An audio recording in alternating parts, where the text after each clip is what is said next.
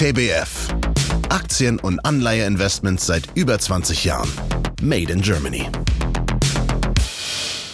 Mein Name ist Michaela Lamas, ich bin Head of Marketing Communications von TBF Global Asset Management.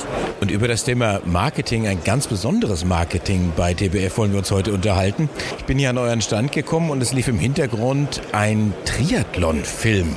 Eine junge Frau, sie trainiert Schwimmen, sie trainiert Radfahren, sie trainiert Laufen. Wir kamen sofort ins Gespräch. Ich als alter Triathlet, was hat TBF mit dieser jungen Dame zu tun? Zunächst einmal, wer ist denn das? Das ist Sophia Trenz. Sophia Trenz ist knapp unter 30 und wir sind ja ein familiengeführtes Unternehmen und wir kennen sie sozusagen aus der Familie von TBF und sie ist schon seit vielen Jahren beim Triathlon dabei und ja, so eine Teilnahme in Hawaii am Ironman ist kostspielig und wir finden einfach, dass Jugendförderung, sportliche Förderung doch wirklich ein tolles Engagement ist und haben ihr es ermöglicht, dass sie am Ironman auf Hawaii teilnehmen darf dieses Jahr. Jetzt ist ja so, in, in Hawaii waren jetzt die Weltmeisterschaften, nur die Frauen sind diesmal zum ersten Mal gestartet, 2023, nächstes Jahr dann die Männer, aber da waren irgendwie 3.000, 4.000 Frauen waren da am Start. Wenn die jetzt alle zu TPF kommen und sagen, willst du mich nicht auch sponsern? Ich glaube, dann haben wir ein Problem. Dann haben wir in der Tat ein Problem. Wir sind ja eine kleine Vorboutique und unser Marketingbudget ist begrenzt.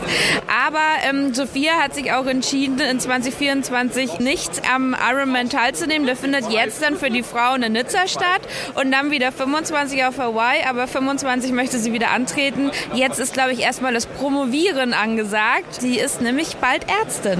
Also, das heißt, eine, eine junge Frau, die sehr vielseitig unterwegs ist, um das vielleicht so ein bisschen einordnen zu können. Ironman, das bedeutet ja 3,8 Kilometer schwimmen.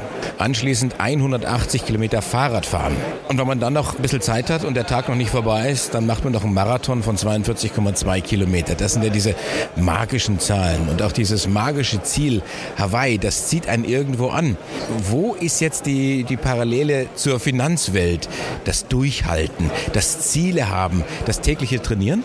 Also ich hatte das Vergnügen und habe ähm, Sophia selber begleitet bei einem Trainingstag und ich muss wirklich sagen, da ist nichts dem Zufall überlassen. Sie hat ein absolut computergesteuertes Trainingssystem. Da wird jeder, jeder Fortschritt wird digital festgehalten. Die ist komplett digital verkabelt. Natürlich nicht verkabelt, aber das wird alles getrackt.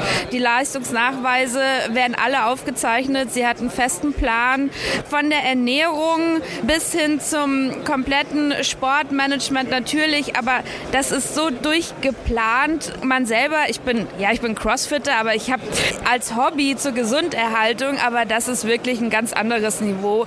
Dieses, da wird nichts dem Zufall überlassen, der Research wird gemacht. Und was ich total beeindruckend fand, ist, dass sie mental extrem vorbereitet ist. Sie hat auch ein Mentalcoaching und die denken in Szenarien. Kommen wir auch wieder zur Finanzindustrie, Szenarien, Forecast, Analysen etc. Wir haben es ja jetzt Januar, das heißt, jeder hat ja seinen Marktausblick für 2024 publiziert. Auch wir denken da in Szenarien und äh, sie tut das eben auch.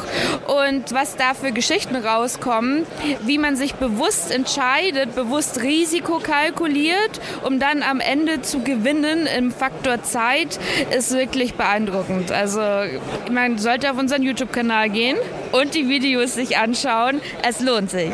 Das ist natürlich immer die eine Seite, also das Strahlende, das Schöne. Ich komme ins Ziel. Sie hat, glaube ich, hier zehn Stunden und sieben Minuten gebraucht für diese Mörderdistanz, hat damit ihre Altersklasse gewonnen. Und das sind ja die Weltmeisterschaften. Ihr habt also eine Weltmeisterin bei euch in den Reihen. Auf der anderen Seite gibt es natürlich auch Menschen, die schaffen das dann nicht. Da sind die Schmerzen zu groß. Da ist der Tank dann irgendwann leer oder man hat sich einen Infekt eingefangen oder, oder, oder. Gibt es ja tausende von Möglichkeiten. Aber ich glaube, auch dieses mögliche Scheitern im Hinterkopf zu haben, das gehört auch irgendwo zur Planung dazu. Ja, sie ist ja wirklich sogar im Ironman hingefallen. Sie ist eine, eine das war ein Fahrradteil, eine vor ihr hat die Flasche verloren und sie, sie ist drüber gefahren und ist ganz schwer gestürzt, wirklich so, dass sie am Rückflug die Kleidung wechseln musste, weil das komplett durchgenässt hat vom Blut. Also kein Spaß. Und das ist alles schon vorprogrammiert im Kopf. Die nimmt den Schalter um, die weiß genau, was sie jetzt zu tun tun hat und fährt weiter.